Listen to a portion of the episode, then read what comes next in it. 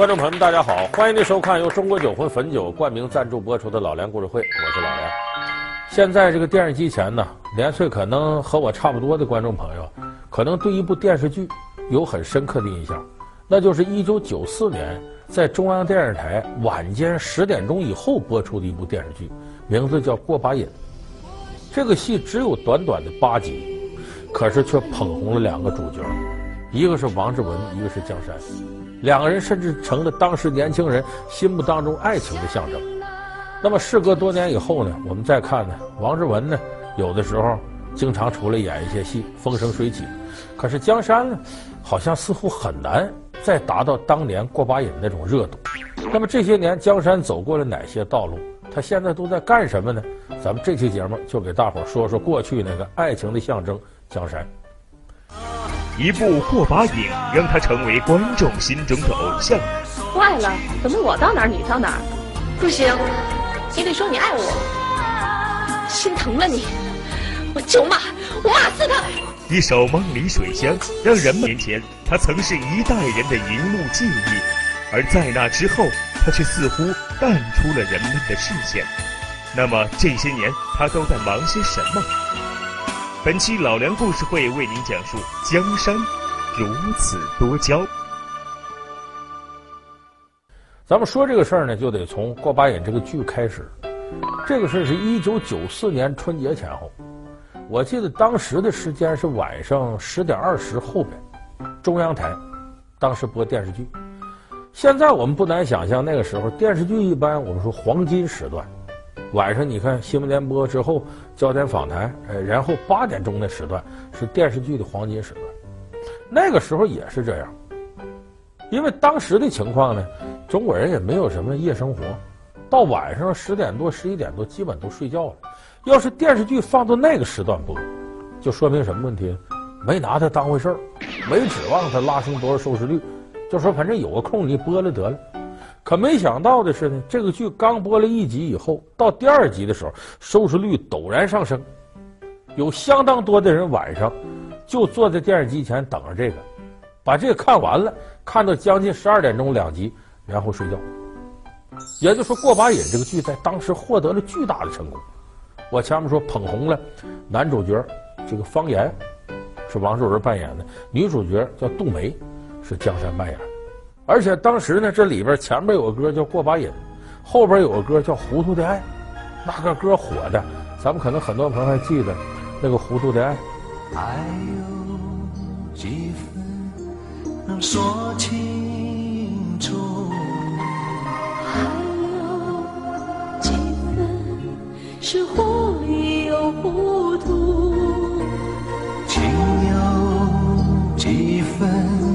是温存。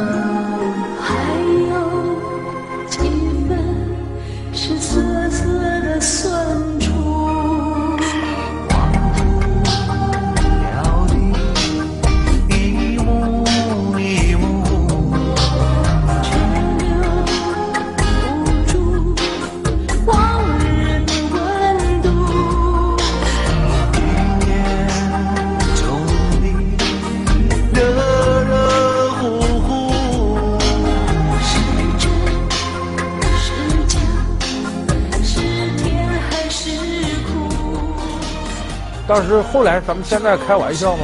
说这谁要傻了吧唧往门口一站，伸出两个手指，这就是二。哎，也有人拿这开玩笑，就说明这个歌流传范围的广泛和受欢迎程度。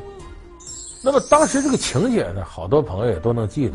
我那会儿看呢，因为那时候我们没结婚，呃，谈恋爱过程，所以看这个戏我们看特仔细，因为以前咱没有这样电视剧，过去的电视剧有爱情。说戏不够爱情凑，可是主干往往不是爱情，什么社会主义建设呀，这个战争年代呀，都以这个为背景。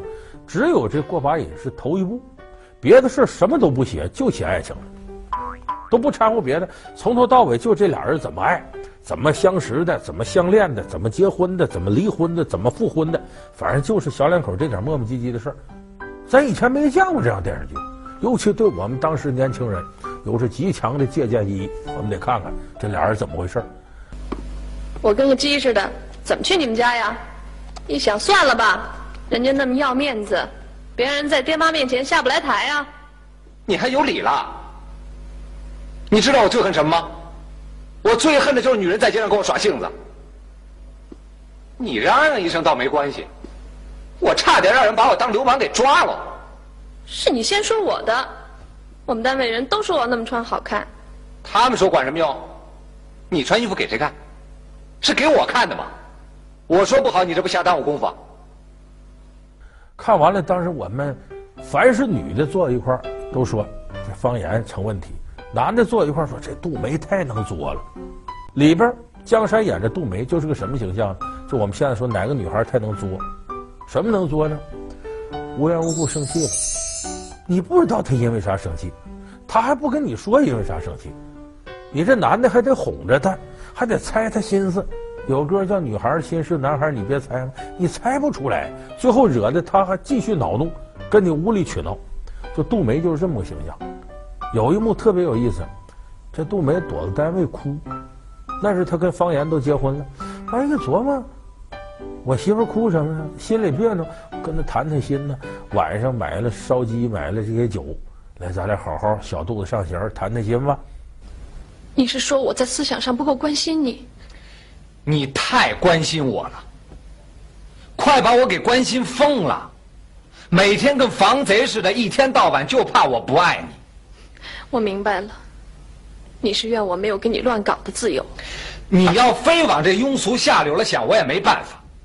结果没想到这杜梅呢也不跟他聊，气鼓鼓坐着，怎么劝也劝不好。完了，杜梅就说了一句：“你不就想跟我离婚吗？啊，我什么时候想跟你离婚了？”接着这话题就离不开这个，你绕都绕不开，就是离婚。最后这个方言一来气，不跟你谈了，睡觉吧。说离就离吧，睡觉。就是第二天早上醒来，发现自个儿让这杜梅五花大绑给捆床上了。完了，杜梅拿把菜刀架着脖子，你不说离吗？咱俩一块儿死。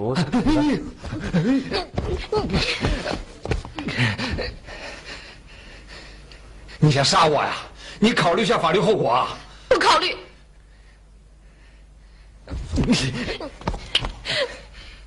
我问你，你爱不爱我？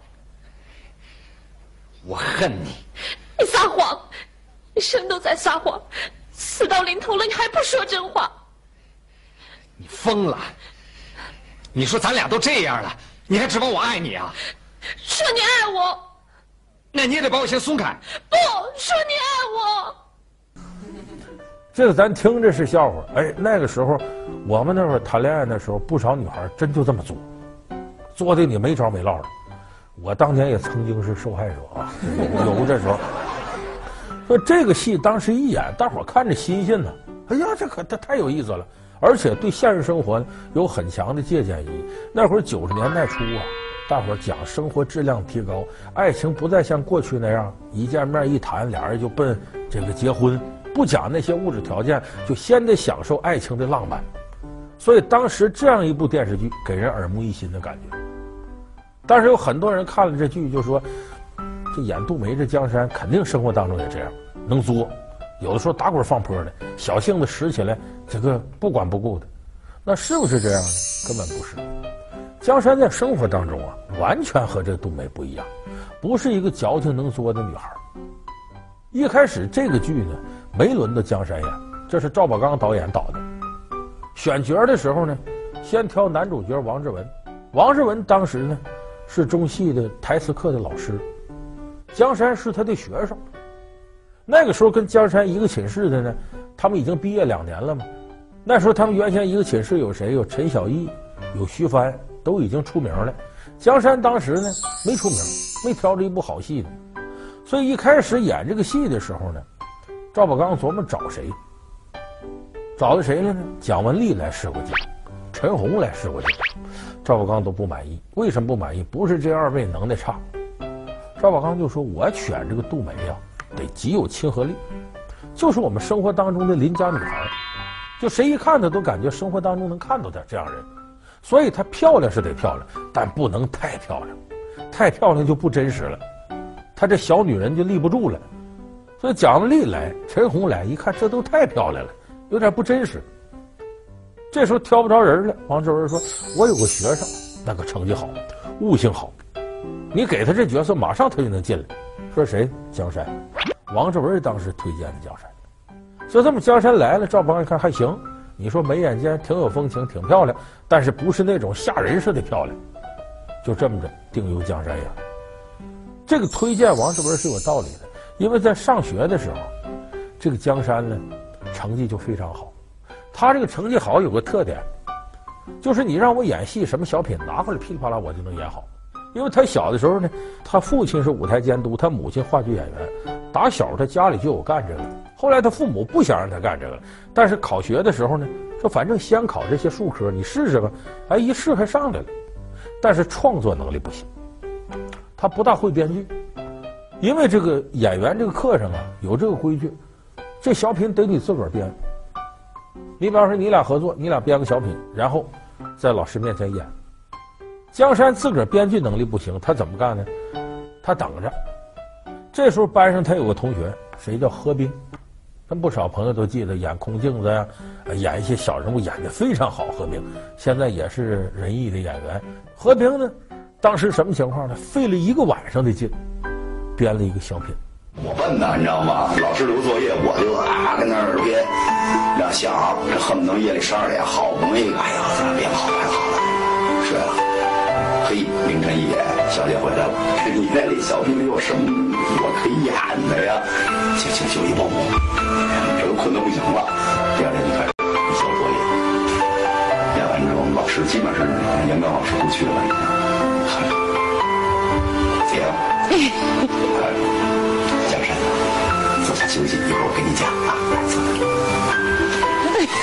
你能不能用点功啊？特好，就他演的比我好。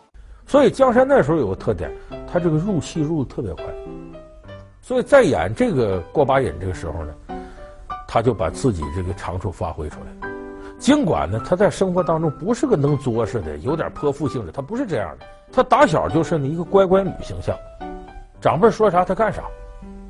所以这里头杜梅这个形象跟他拧着来，他开始有点不适应。不适应怎么办？有这么一出戏，就是这个小两口在屋里吵架了，方言说离婚就离婚，摔门就要出去。站住你要是敢走出这门一步，我就把这家给点了。楼拆了都成。哎！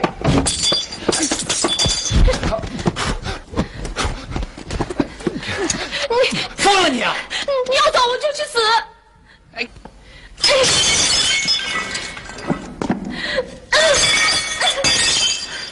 离吧，我就不过，吓唬谁呀？这些玩意儿可都是你的。你是在破坏你自己的东西。不愿意。那么这个戏，江山接起来特别费劲。说这也不对，这么点小事你说摔盘摔碗就把床单点着，是不是脱离生活？赵宝刚说不是，我跟你讲的，人的心态憋到这儿是啥样？赵宝刚给他讲戏，讲完之后，赵宝刚从家里拿一摞盘子，你先练着，随便摔。结果这江山练着练着，哎，把这幕戏入戏了。演完之后才发现是这么回事，原来这女的摔东西真痛快呀，发泄吗？所以当时在他的精彩演绎之下呢，过把瘾这个戏火的不得了。那么这个人一火呀，咱们现在你看，演而优则唱，唱而优则演，就你别的方面边缘学科的都有来找你来了。当时就有人找江山唱歌，江山小时候在合唱团待过，有一定唱功，但是多少年都不弄了。这是谁来找他？有音乐制作人叫王小晶。这个王小晶呢，在圈里名气很大。他过去是崔健的制作人。王小晶当时呢来找江山，说：“我这有一首歌，就为你量身定做的，你唱吧。什么歌？《梦里水乡》。这歌咱们现在还有不少人唱，很优美，一个具有江南民谣风格的歌曲。当时找他是什么背景呢？九四年，大伙想想什么时候？谭咏麟、张国荣刚刚开始说我们不唱歌了，但是在歌坛火的不得了。”四大天王小虎队正好是火的时候，那会儿就港台歌星全面压倒大陆的歌星。大陆歌星要唱歌，要是舌头伸直了都不行，都得弯着学港台话。啊，观众朋友们，大家好啊！我这里是从广州刚过来呀，都这样讲话。下面向大家介绍我的贝西小啊，不要以为他今年仅有十九岁，却从五六年开始就研究音乐了，这什么事儿？这个。啊，当时都这口气，就所有的歌手要要不来两句，嗨，大家好，他没法唱歌。而江山不管那一套，后头唱恶心了。后来当时有人说，你有这唱功，你就当歌手得了。后来他不干，为什么？他发现自个儿演戏行，要登台演唱的时候，一拿麦克风要跟底下观众互动，经常说哎，大家一起来，这个他不会这个。他觉得唱歌就应该很投入，人家经纪人跟他说：“你得怎么跟下面打招呼？”不会这个。后来他一别扭，干脆不干这个。那么不干这个以后呢？呃，有好多的就是剧组啊，还在继续找他，因为确实江山当时的腕儿是很大的。大家印象可能比较深的是英达找过他，客串《我爱我家》里一场。这场戏，这是江山迄今为止唯一的一次演喜剧。江山在里边演什么呢？猜疑症，总怀疑自个儿老公跟别人好。不清不楚，回到家里跟邻居眉来眼去的。嗯，我姐、我妹、我姑、我爷的关系也是不明不白了的。看了啊？您上大街上看看去啊！这满大街描眉画眼、超短裙，嗯，那都是冲着我先生来的。这帮女的，嗯，这江山演这角色呢，是把街上女人就分成两类。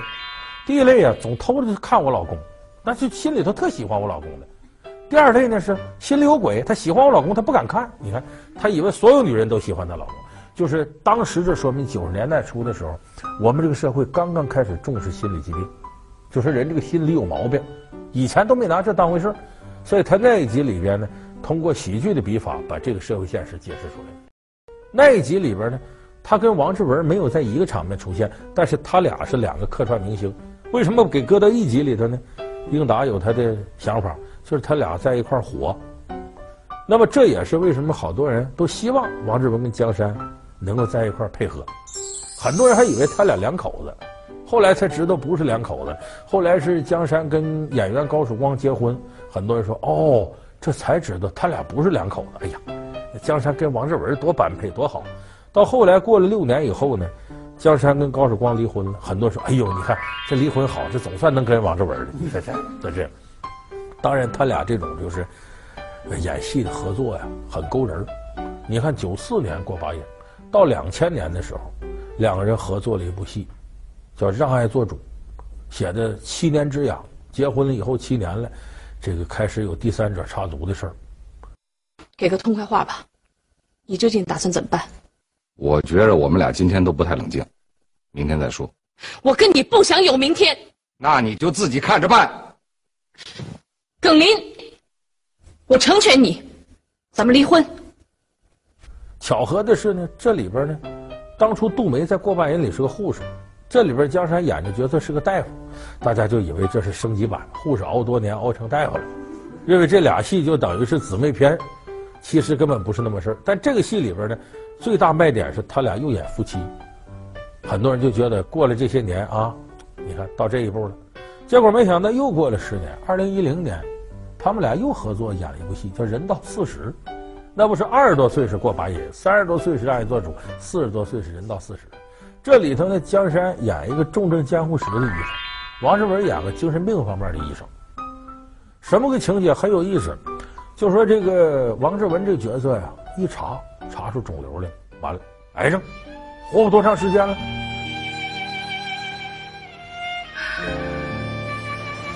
不会，不怕啊，会好的，一定会成功的。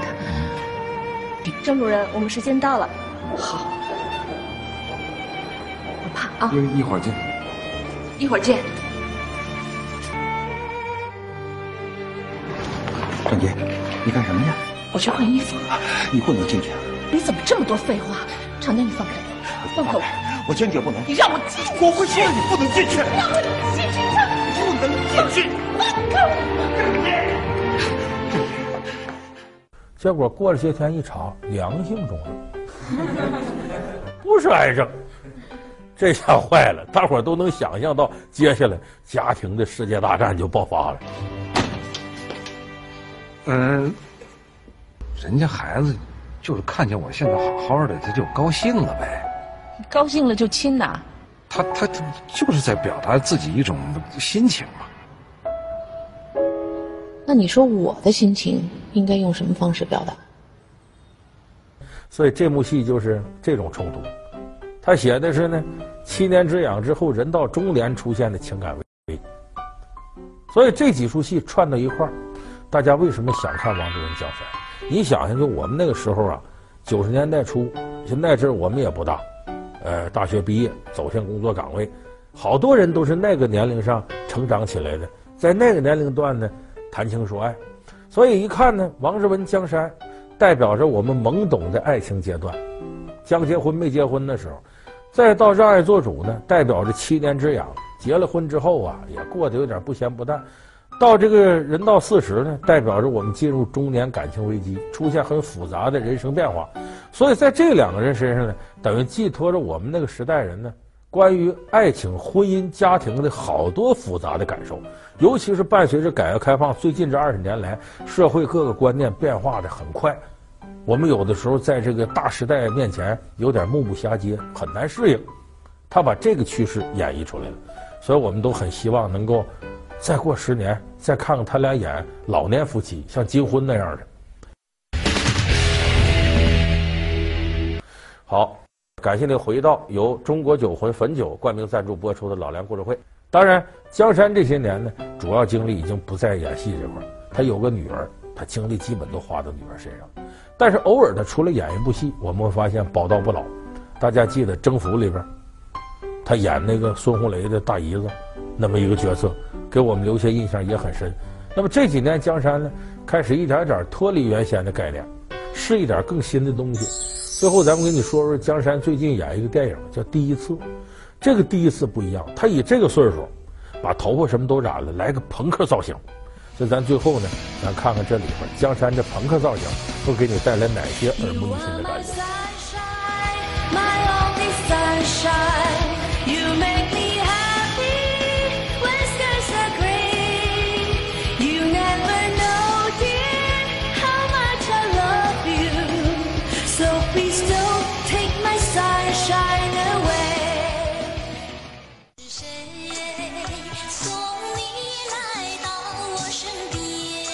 在上世纪八九十年代，他是无数青年男女的偶像。然而，在九十年代中后期，他却突然消失在人们的视野外。那么，在那段时间里，究竟发生了什么故事？又是什么原因让他多年后重返荧幕？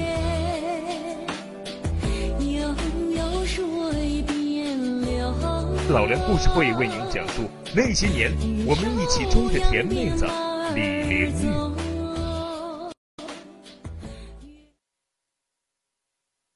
好，感谢您收看这期由中国酒魂汾酒冠名赞助播出的老梁故事会，我们下期节目再见。